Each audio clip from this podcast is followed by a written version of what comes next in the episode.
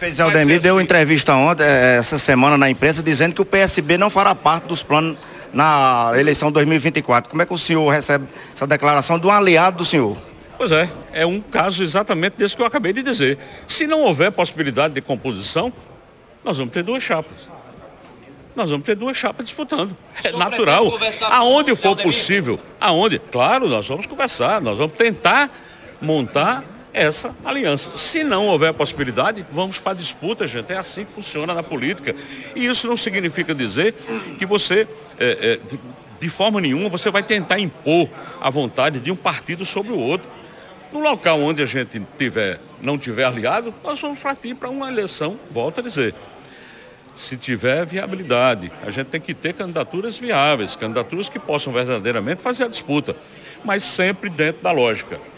São partidos aliados? São partidos aliados. Mas há possibilidade de composição? Não. Então vai para a disputa. É assim.